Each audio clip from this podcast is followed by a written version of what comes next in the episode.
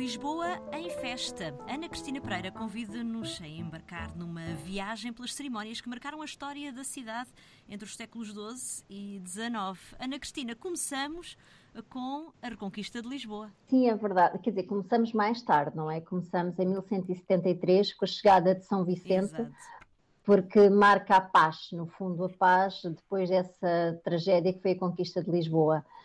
E hum, esta chegada de São Vicente é muito importante porque é quando a comunidade moçárabe acaba por fazer as pazes com Afonso Henriques e com o novo poder.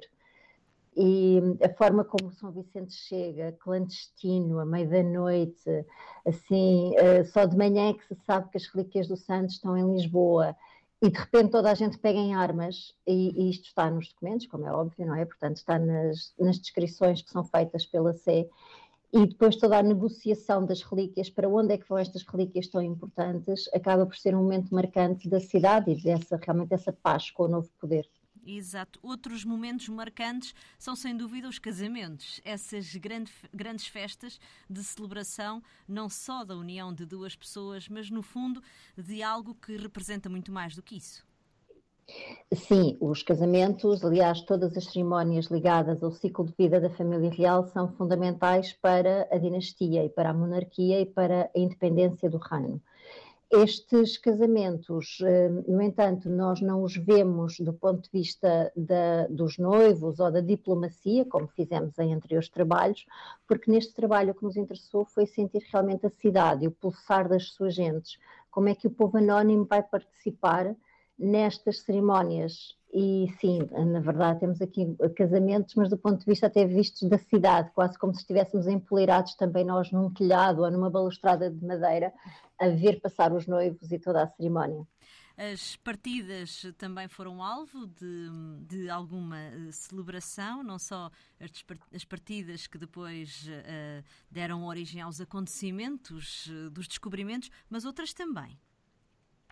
Eh, sim, as partidas e as chegadas são fundamentais numa cidade que tem o Tejo como a grande autoestrada, não é? O grande, o grande caminho. Um, tanto a partida de Vasco da Gama e de um, Pedro Álvares Cabral, partindo, partindo para a expansão, para a expansão desse império, mas sobretudo para um mundo que não sabia muito bem o que é que ia acontecer, ou seja, a primeira viagem de Vasco da Gama que sai, no fundo, vai, mas não se sabe muito bem se as pessoas regressam, se não vão regressar, e toda a gente acha que realmente a expedição se perdeu. E depois já a, a, a comparação imensa com a partida de Pedro Álvares Cabral, essa assim já muito mais festiva, por um caminho que já se conhece, que já sabe que é capaz de se fazer. E depois também, claro, o casamento de Catarina de Bragança, mais uma partida, não é? Uh, de uma princesa que ia ser o garante, mais uma vez, da paz e da independência portuguesa para o seu casamento com a Inglaterra, com Carlos II. Uhum. Há aqui outras, outras festas. Ao longo destes, destes capítulos, Ana Cristina vai-nos deixando também algumas sugestões de eventuais visitas para que possamos conhecer alguns dos espaços uh, que um, acolheram este tipo de acontecimentos. É verdade, isto é um livro sobre a festa, não é? E portanto, nós seguindo aqui um bocadinho a frase do José Matoso, que é que neste trabalho então ainda fez mais sentido, que é a história torna-se uma narrativa do percurso seguido, não é uma narrativa do possível, da visita guiada a um mundo possível. E então pensei, por que não incluir um passeio pela cidade? Porque, na verdade, este livro foi escrito também durante os confinamentos, não é?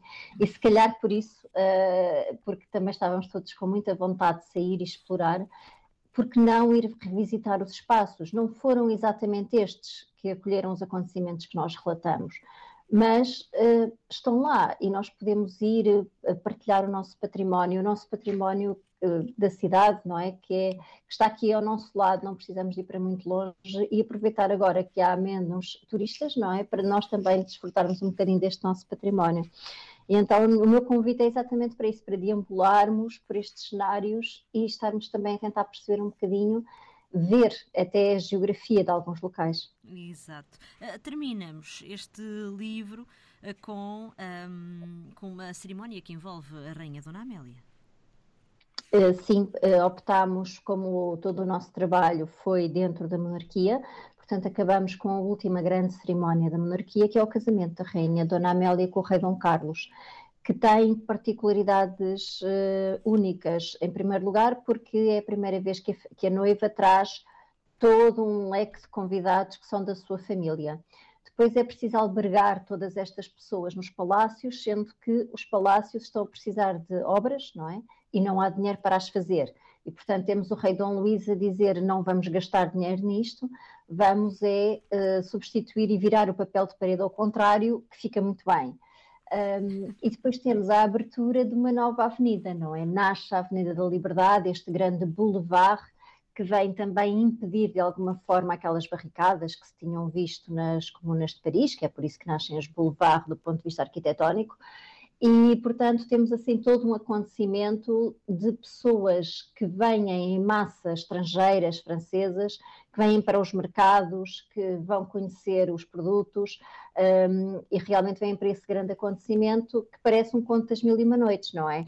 Uh, que é uma, é, um, é uma construção, obviamente, uma construção da narrativa, mas que tem assim todo esse elan todo esse charme uh, do casamento francês, que pronto, depois terminará com a morte de Dom Carlos em 1908.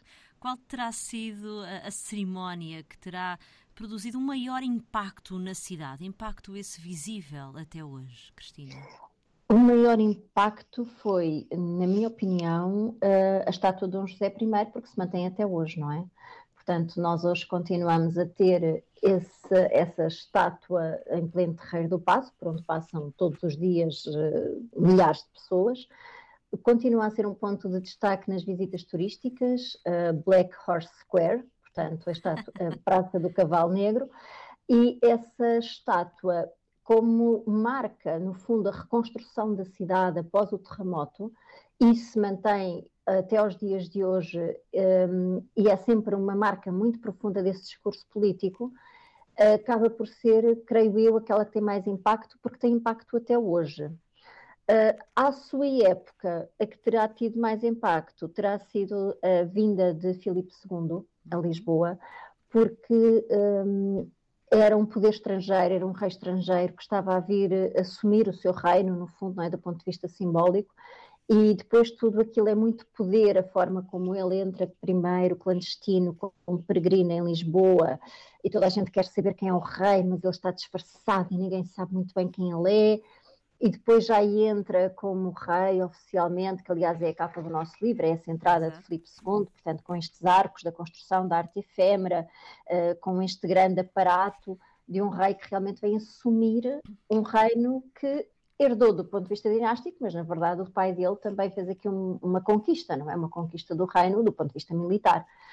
E, e, portanto, esse acaba por ter impacto naquela época, até porque ele está muitos anos para vir a Lisboa, uh, adia-se constantemente a questão. Quando finalmente vem, a nobreza paga para ele vir, a nobreza uhum. portuguesa, e quando ele vem, na verdade é uma montanha que pariu um rato, porque ele não vai dar nenhum dos privilégios que estava previsto, não vai mudar grande coisa e, portanto, acabou por se gastar dinheiro Uh, para nada, não é? Não foi um investimento como se pensava. Então, nessa altura, não é? À sua época, esta terá sido eventualmente aquela mais impactante para a sociedade da época. Exato. Mas realmente, até hoje, não é? É realmente a estátua equestre, a estátua de Dom José I. Exato. Uh, dedica algumas páginas deste livro às diferentes formas através das quais a população se divertia.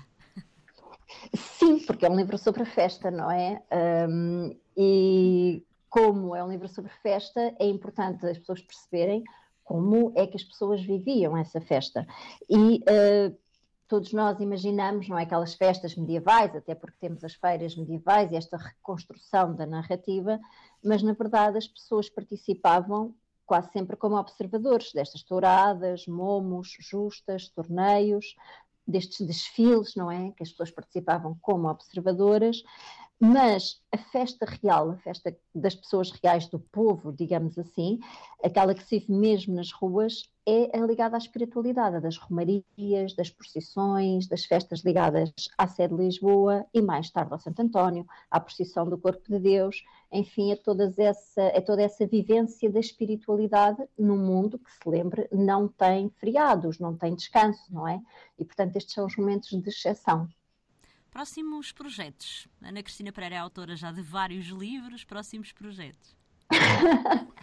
é verdade. Uh, próximos projetos, neste momento, uh, uh, já temos aqui uma, algo assim a ser delineado, ligado, voltando ao Palácio, portanto, saindo aqui mais um bocadinho das ruas, que foi assim uma incursão minha, mas mais ligado também de novo ao Palácio e à vida cotidiana dentro da Casa Real Portuguesa, sim uma proposta de passeio pela cidade de Lisboa através das páginas deste livro, Ana Cristina.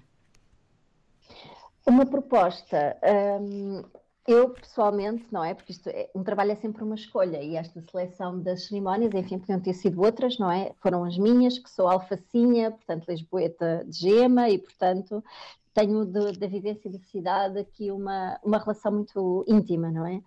Uh, uma das propostas que eu sugiro sempre é todo aquele passeio que nós podemos fazer subindo desde o Terreiro do Passo até o castelo.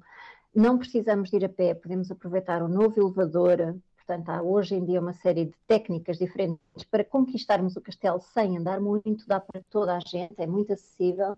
E depois descer do castelo, vir por Alfama, e vir parar então à zona mais antiga da cidade e, por que não, jantar numa casa de fato para ser diferente e é de certeza um dia muito bem passado. A proposta de Ana Cristina Pereira, autora do livro Lisboa em Festa, uma viagem pelas cerimónias que marcaram a história da cidade entre os séculos XII e XIX. A edição é dos livros Horizonte. Boas leituras.